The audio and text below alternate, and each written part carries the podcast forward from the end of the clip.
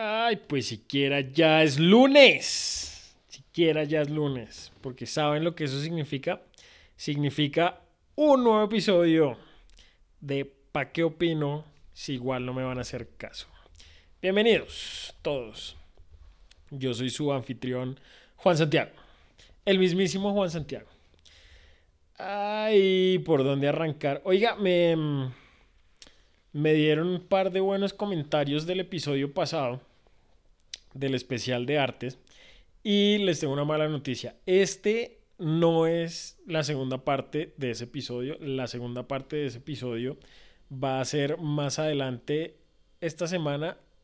Esta semana o de pronto la otra. No sé, no les puedo prometer nada. Todo depende. Todo depende de cómo. Espera ese cuadro la cabina. De cómo. De cómo funcionan las cosas esta semana. Vamos a ver qué pasa. En todo caso, pues gracias por sus comentarios, gracias por sus Es más, ¿sabe qué?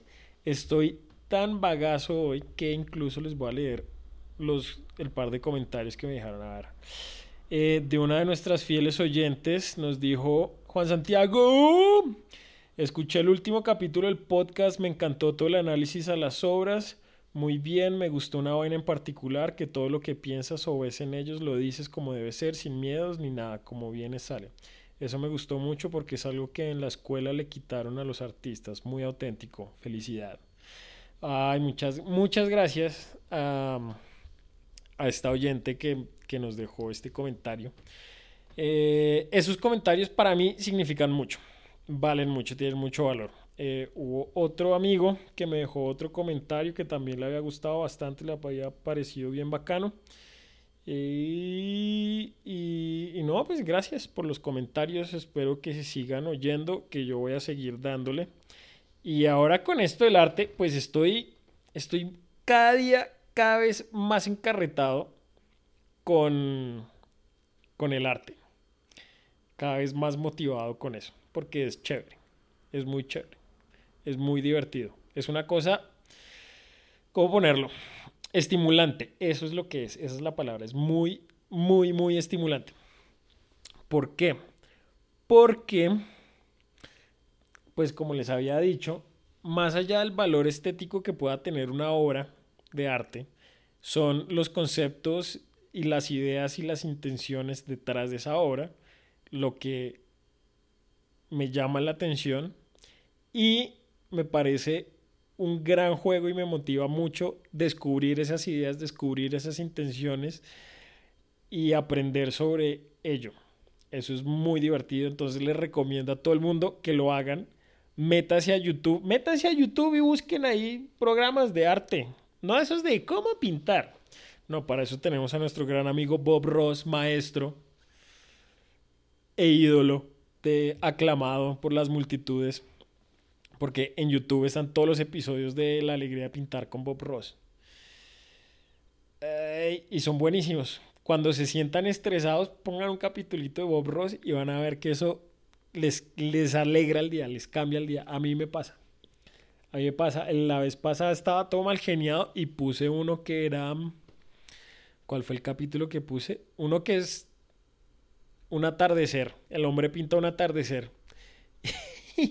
y es buenísimo, es increíble. El man va pintando y uno dice, le quedó, le está quedando una barraquera. Y uno dice, pintó la montaña.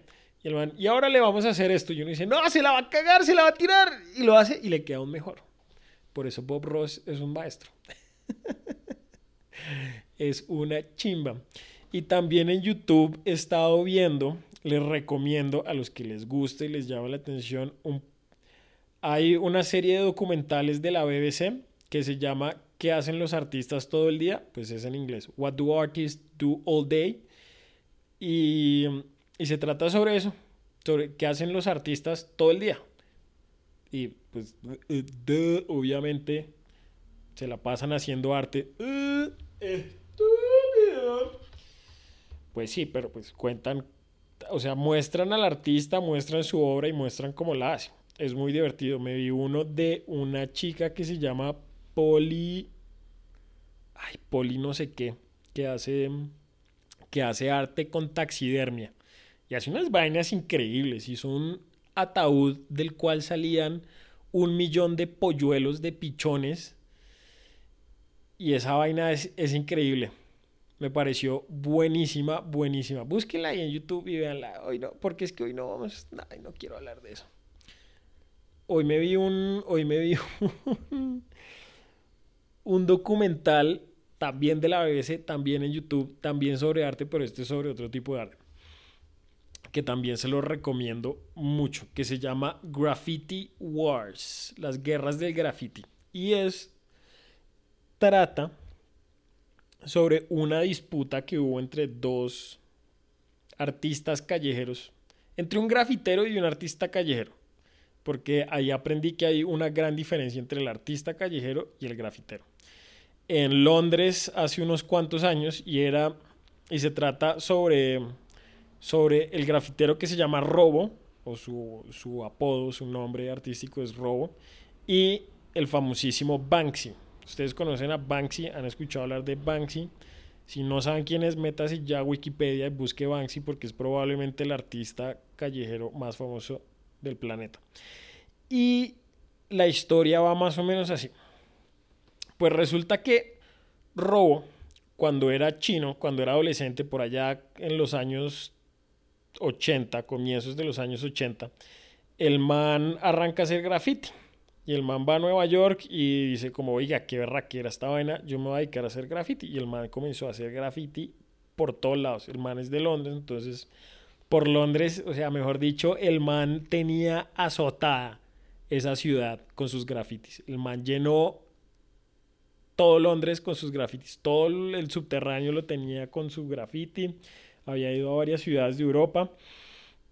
Y el man dijo, bueno, pues ya tagué, ya hice todo lo que, ya escribí mi nombre en todos los sitios que quería escribir y el man se retiró. Y pues poco a poco sus grafitis fueron desapareciendo, desvaneciendo, y man, ah, todo bien. Pero quedaba uno, uno, el grafiti más viejo de Londres, en, bueno, hace un par de años, era un grafiti de robo y era un grafiti que quedaba debajo de un puente por donde pasa un canal. Entonces era más o menos una pared que para llegar hay que llegar en, bote. No, no hay andén porque el andén está al otro lado del puente. Entonces la gente pasa por, del, por debajito del puente, por el andén, y al otro lado del canal ven el grafiti de rojo. Y era un grafiti que era, pues, un grafiti normal, que usted dice, no, es bonito, sí, chévere, bacano, y decía robo, así bien grande. Y entonces cuenta la historia que, que en 1995, sí, en 1995, apareció un libro que era sobre los grafitis de Londres. Y en, y en esas ponían varias historias de varios grafiteros. Y en esa época también fue cuando Banksy comenzó a tener su auge, comenzó a salir como artista famoso y aclamado y celebrado y todos los grafiteros decían, bueno, pero es que Banksy, Banksy no es grafitero. ¿Por qué? Porque el man hace trampa. ¿Por qué? Porque el man utiliza stencil. O sea, el stencil, eh, pues digamos que en el mundo del graffiti no era, no es, digamos que lo más, no es lo más, no es lo tradicional. No va a decir que es hacer trampa, no va a decir que es malo, porque es que el stencil también es difícil de hacer y es una berraquera. Es una, hay unos stencil, una chimba. Entonces Banksy hace stencils. Y, y en ese libro incluyeron una historia que era de Robo. Entonces eh, entrevistaron a Robo y Robo contó la historia de cuando conoció, de cuando conoció a Banksy. Y la cosa va así.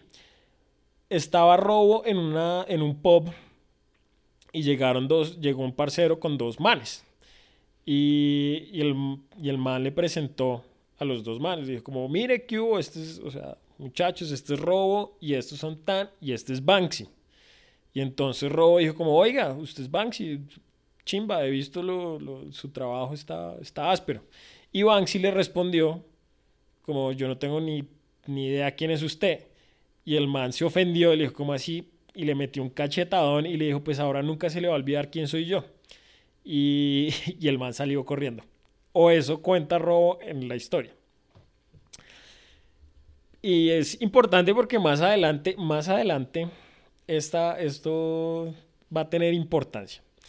Entonces, años después, bueno, no muchos años después, cuando estaban, eh, bueno, cuando ya casi no quedaban grafitis de robo, solo quedaba este grafiti debajo del, del, del puente, Banksy, que Banksy hizo un stencil, hizo una obra utilizando el graffiti de robo. Entonces lo que hizo fue un, un como un alguien que cuelga, un tipo que está colgando papel tapiz y entonces estaba colgando el, el graffiti de robo.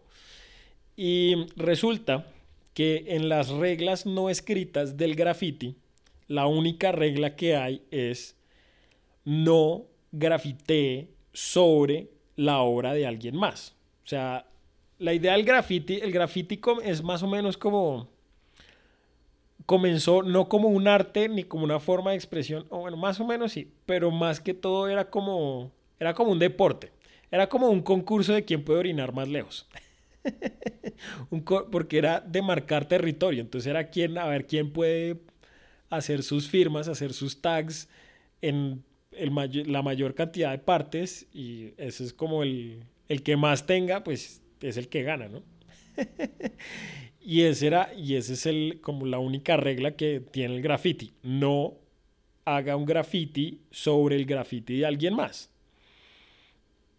Eh, o un graffiti ya establecido. Entonces Banksy ahí violó la regla, de, la primera regla no escrita del graffiti. Y entonces Robo, que en ese momento estaba, ya se había retirado del graffiti, vio eso y dijo, uy, este desgraciado, ¿cómo se, cómo se atreve este berraco a hacerme eso? O sea, el tipo ya porque es artista millonario, famoso, celebrado, entonces todo el mundo entonces cree que puede, se, puede hacer lo que se le gana. Pues no, ¿sabe qué? Ni miércoles. No voy a dejar esto así. Entonces Robo llegó y, y sobre el graffiti, sobre el stencil que había hecho Banksy sobre el graffiti, escribió otro graffiti, hizo un graffiti que decía King Robo. Y entonces pareciera que el man que estaba montando o desmontando el, el graffiti hubiera escrito King Robo. O sea, como si Banksy le estuviera haciendo el homenaje a Robo, pero Robo lo había hecho con lo de Banksy. Y Banksy se, se emberracó o alguien, alguien dijo, mm, se me hace súper chistoso, no creo que haya sido Banksy. Completó el graffiti y el graffiti decía, fo, le puso fuck, entonces F-U-C, entonces quedó fucking Robo. y Robo dijo, maldita sea, esto no puede quedar así.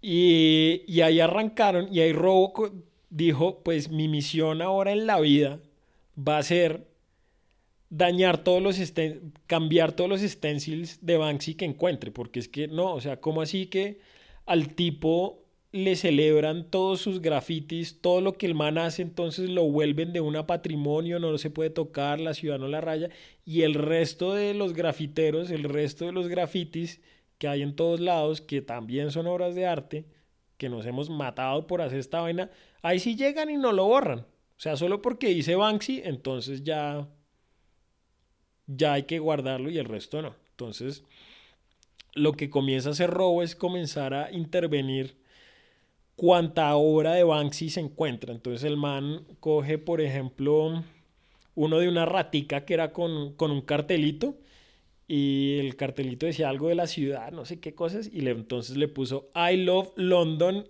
robo al cartelito de la rata.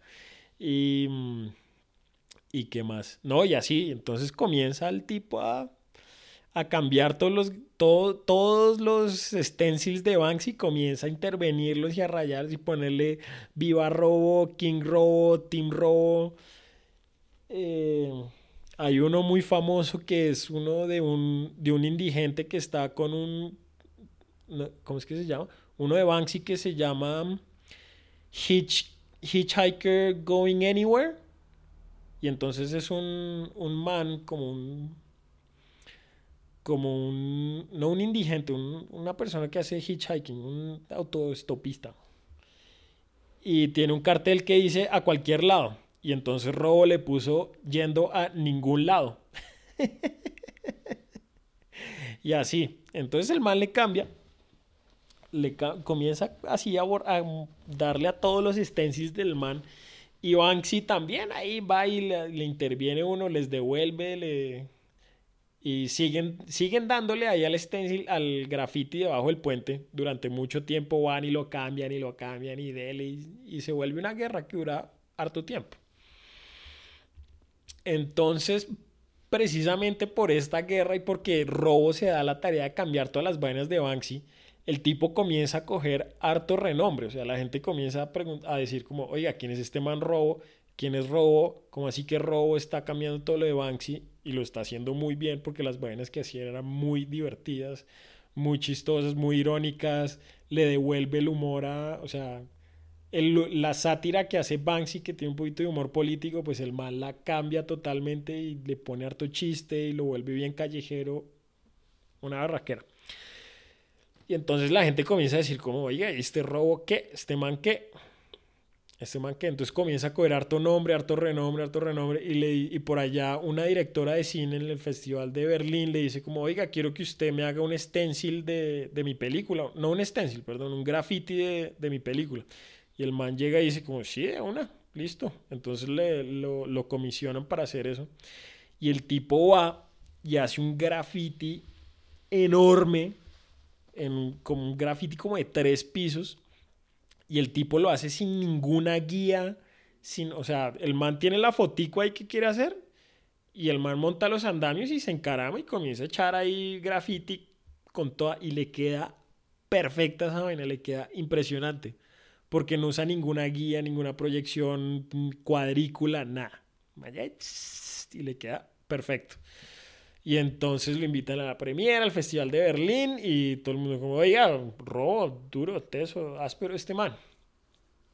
Y gracias a eso, no mentiras, no gracias a eso, pero digamos que ese fue un, un, pasito ahí, un peldañito para pa saltar, hacer una, una, una exhibición, una exposición en una galería muy famosa de Londres, que se llama... ¿Cómo es que se llama? Se me olvidó cómo se llama. Se llama... Ay, no me acuerdo. No me acuerdo, después lo busco.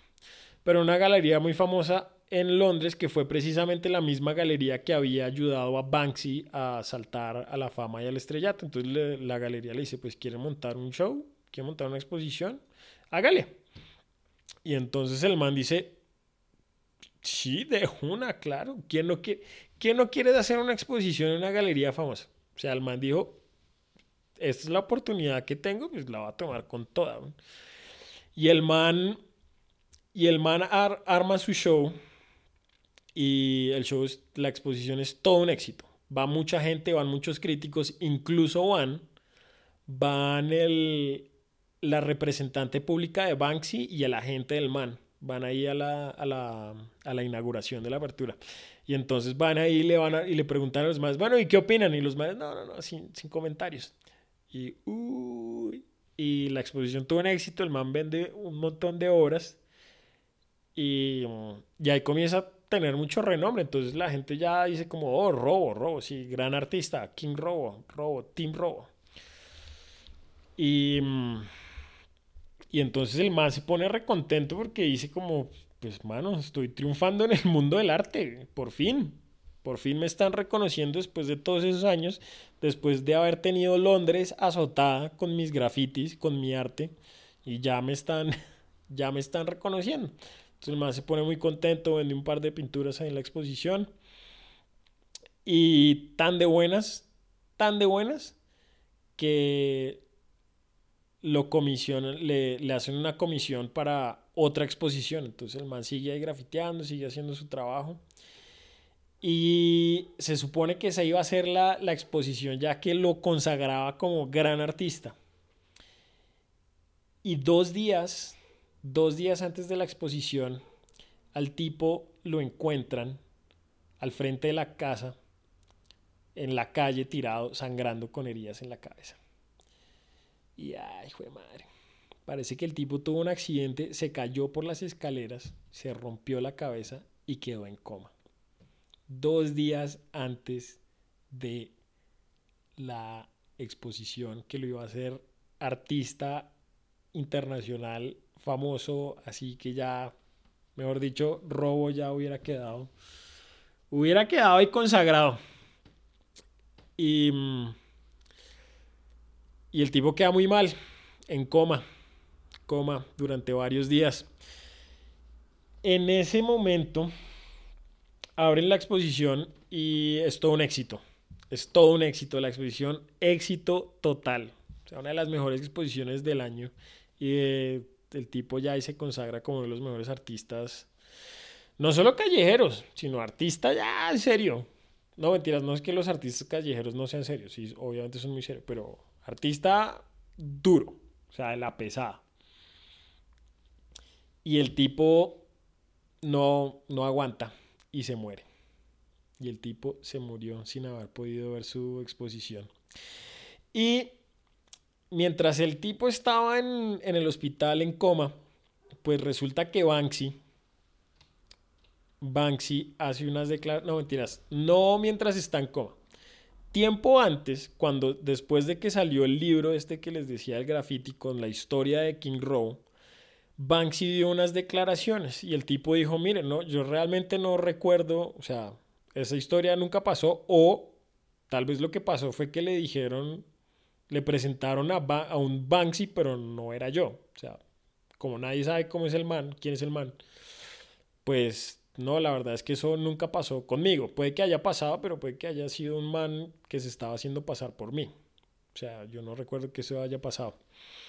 Y la otra declaración que hace respecto al graffiti, al stencil que el tipo que, que hizo sobre el graffiti de robo, Banksy dijo, pues mire hermano, si usted espera que un graffiti dure 20 años en una pared, con, en las condiciones en las que estaba y tan mal que estaba su graffiti, porque ya mucha gente había grafiteado encima y lo tenía una porquería ya sucio, mugroso, pues está loco, está loco. Entonces lo que yo hice fue, pues, nada, lo mismo que mucha gente había hecho. O sea, ya mucha gente había grafiteado encima del suyo, entonces yo dije, pues voy a hacer mi obra acá. Y, bueno, y entonces Robo tiene el accidente, queda en coma y después de muchos ires y venires de la guerra de Banksy contra Robo, entonces Banksy decide, pues sabe qué, voy a hacer, voy a hacer el, el graffiti original que hizo Robo, entonces le hace, toma el diseño original del graffiti, que era el nombre, era un nombre en bubble style, que es como el estilo ese de burbujita o sea, con curvitas redondas, bien, bien chévere. Y el tipo lo hace. O sea, Banksy hace un homenaje, hace el diseño original, pero pues lo hace en blanco y negro. Y, y, lo hace ahí y dice como no, en homenaje a Robo, pues, o sea, yo nunca quería que, o sea, no, no, lo respetaba mucho como artista, no quería, o sea, me siento muy mal de que eso haya, o siento muy mal que eso haya pasado porque Robo tenía, ahí ya anuncian cuál es la identidad de Robo. El man se llama Jonathan Roberts. Sí, creo que se llama Jonathan Roberts. Y el tipo tenía dos hijas y un hijo jóvenes. Y entonces el man pues se siente muy mal, no se siente muy mal, pero sí se siente bastante afectado por lo que pasa. Entonces hace el homenaje y los amigos de Robo van y luego cambian el, el graffiti al original. Y Banksy termina de hacer la intervención. Y ya ahí quedó el, el graffiti hecho, con el nombre de robo así grandote. Y ahí termina la guerra de graffiti. Imagínense, imagínense ustedes qué cosas. Pobre man, yo cuando terminé de ver el documental fui como, no, ¿cómo así? Pobre robo, no te mueras.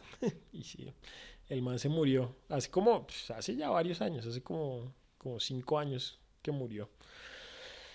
Y después leí que gracias al documental, a este documental, pues Robo cogió aún incluso más renombre. O sea, se volvió incluso más famoso.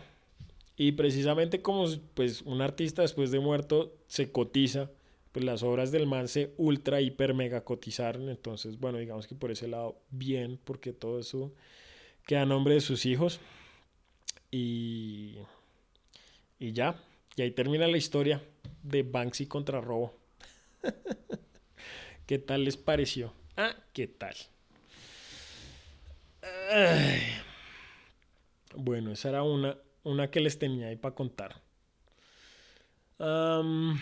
¿Qué es lo otro que les quería contar? Oiga, este es el episodio 30, el episodio número 30. Ya llevo 30 episodios de Pa' qué opino si igual no me van a hacer caso. 30, debería ser algo especial. Debería ser, no entiendo lo que estaba pensando hacer para este episodio es más o menos, no una retrospectiva, sino explicar más o menos cómo es que funciona, cómo es que yo hago el podcast, como un detrás de escenas del podcast. Porque un amigo me dijo que una amiga lo había escuchado y, le dijo como, ay, pues obvio que Juan Santiago prepara sus podcasts, o sea, él obviamente se, se sienta, estudia, toma notas y no. déjenme decirle que, déjenme decirles que no, ella está muy equivocada.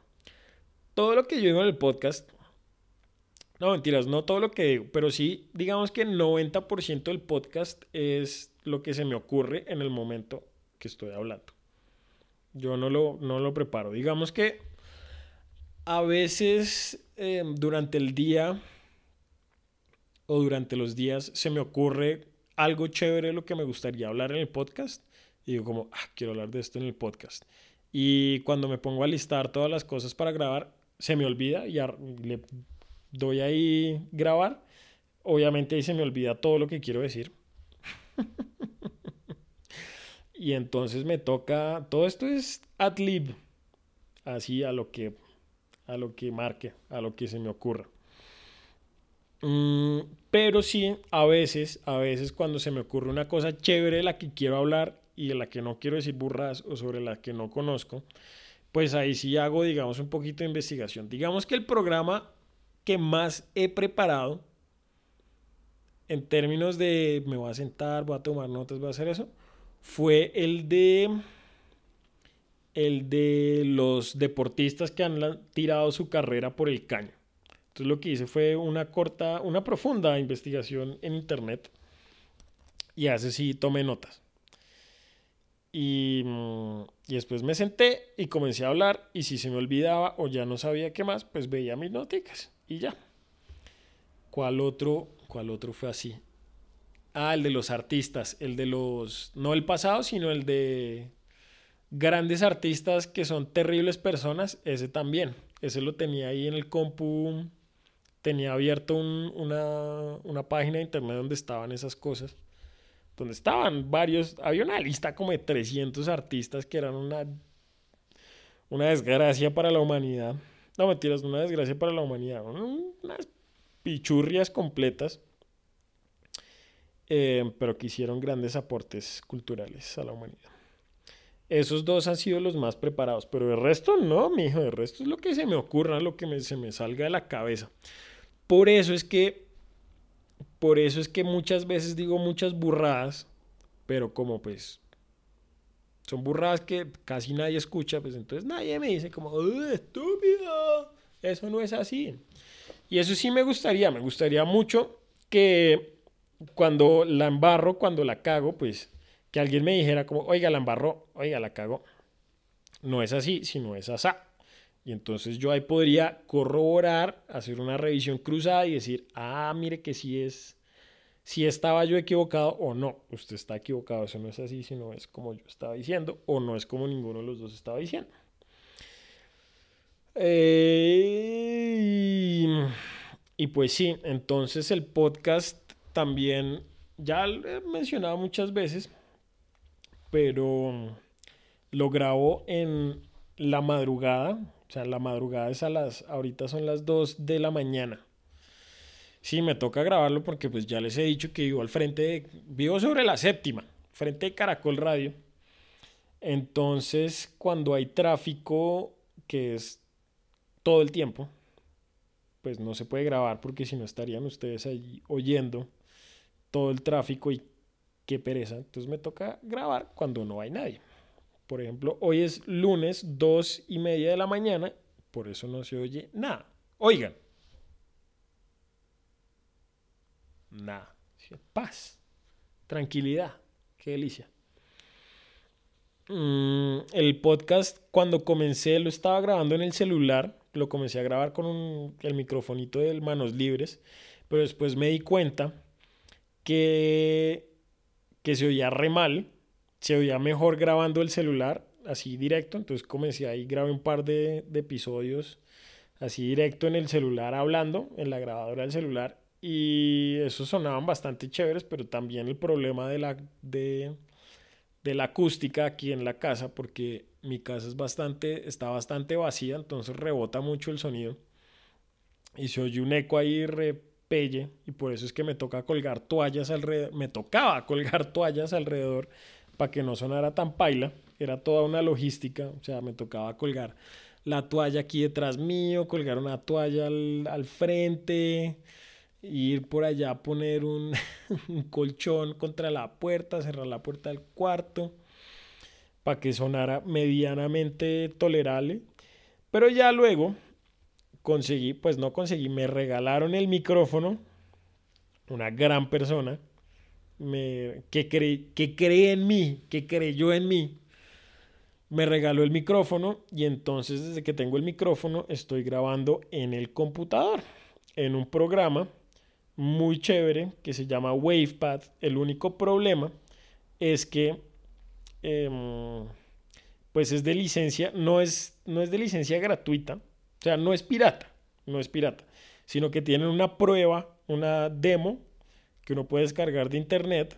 El problema es que cada vez que uno quiere hacer algo, toca desinstalarlo y volverlo a instalar para poder grabar y tener y acceder a todas las, todas las opciones. Entonces, si alguien me quiere regalar software de sonido, WavePad, si me regalan la licencia, no tienen que comprar, no tienen que hacer nada, simplemente lo compran y me mandan el código. Solo compran por internet con la tarjeta de crédito, eso no hay problema. Lo compran y me lo regalan. no, mentiras, no se pongan a hacer, Más bien, si me quieren hacer un regalo, si quieren hacer una donación al podcast, pues otro micrófono sería una maravilla ya para poder traerle los invitados con, con buena calidad de sonido, porque es que mm, los, los que he grabado con invitados mm, es difícil con un solo micrófono, no se oye tan bien. Entonces, bueno, ya esta semanita se darán cuenta porque esta semana viene nuestro primer invitado. El miércoles. El miércoles es, eh, es nuestro, tenemos nuestro primer invitado, entonces estén súper atentos a eso. Mm, ya cuánto llevo. ¿Media hora? Uy, yo creí que llevaba más poquito. Más poquito. Y... Mm, ¿Qué más? Fue ahorita a, al supermercado a comprar. Ahorita no, pues esta tarde fui al supermercado a comprar eh, sustento, alimento. y adivinen qué compré. Me compré unas salchichas y unos panes de perro caliente. Porque estaba pensando, ustedes que si les dieran a escoger entre hamburguesa, pizza y perro caliente, ¿con cuál se quedan? ¿Cuál de esos tres sería, sería con el que se casara? Si les dicen uno de esos para el resto de la vida, ¿cuál? Porque hay gente que es de pizza, hay gente que es de hamburguesa y hay gente que es de perro caliente. Yo... Uy, esa, pregunta está re difícil. Está bien compleja. Pero yo creo que me quedo con el perrito. Es que el perrito caliente no falla. ¿No? O sea, la pizza es muy rica, es una chimba, es muy rica. Y la hamburguesa también es bacana, pero, pero es que el perrito caliente no falla, o sea, no falla nunca, nunca, nunca, nunca. Y es muy fácil de hacer, muy fácil de preparar en la casa, uno también lo puede conseguir en la calle chévere, funciona muy bien cuando uno está borracho. Mm, sí, yo creo que me quedaría con el perrito caliente. No sé por qué, me encantan. Desde niño me encantan. Mi hijo, mi mamá siempre cuenta una historia, siempre me cuenta una historia que yo cuando niño, cuando tenía, no sé, cuatro años, hubo un, una semana que no quería comer y lo único que quería comer era perros calientes. Y entonces que llamó toda aterrada al, al pediatra y le dijo, mi hijo no quiere comer nada, solo quiere comer perro caliente. Y el pediatra le dijo, pues señora, Si solo quiere comer perro caliente, pues dele perro caliente. y entonces que duré una semana entera comiendo solo perros calientes. ¿Quién sabe por qué será? ¿Por qué será? Oh, ¿qué será? ¿Qué será? Y, ah, y sí, y, y venía y traía esta historia a colación, o bueno, no, la historia de que fui a comprar perros calientes, pues pan y perros calientes, porque tengo una queja hacia la compañía, hacia la corporación Bimbo, que, que dije, mi propósito de este año es, es reducir al máximo, o sea, dejar de consumir comida corporativa, comida producida por corporaciones. Lo único que sí no voy a dejar de consumir por corporaciones es la cerveza. Eso sí, ya decido. Pero el resto sí. Ya no voy a comer nada. Bueno, voy a intentar no comer nada que sea hecho por corporaciones. Ni en restaurantes que sean de holdings o grupos de acción. No. Ya si un restaurante quiero que sea atendido por su propietario. Que no me jodan la vida. Mm, pero he fallado mucho en ese propósito de este año, pero ahí, ahí voy, voy reduciendo de a poquitos, de a poquitos. Em, ah, sí, entonces mi queja con la corporación Bimbo es que compré el pan para perro y en la foto del pan para perro, o sea, si ustedes, ¿cómo explicarlo? Si ustedes se fijan en la geometría del pan de perro caliente, es una ¿Qué forma geométrica es esa? Es como un, como un rectángulo prisma, prismático, o casi, si se lo imaginan, no, porque un cilindro no es, porque es que tiene parte de abajo y parte de arriba. ¿no? Entonces, si ustedes ponen el perro sobre la mesa por el derecho, o sea, normal, la incisión que uno le hace para insertar la salchicha debe ser eh, longitudinal por la parte superior del perro, ¿no? O sea, por la parte de arriba usted le abre mala chamba y le mete la salchicha. Pero los de la corporación Bimbo, que son unos vivos, ponen esa foto así, tal, y uno dice, ah, qué chimba un perrito así, qué, qué berraquera un perrito así.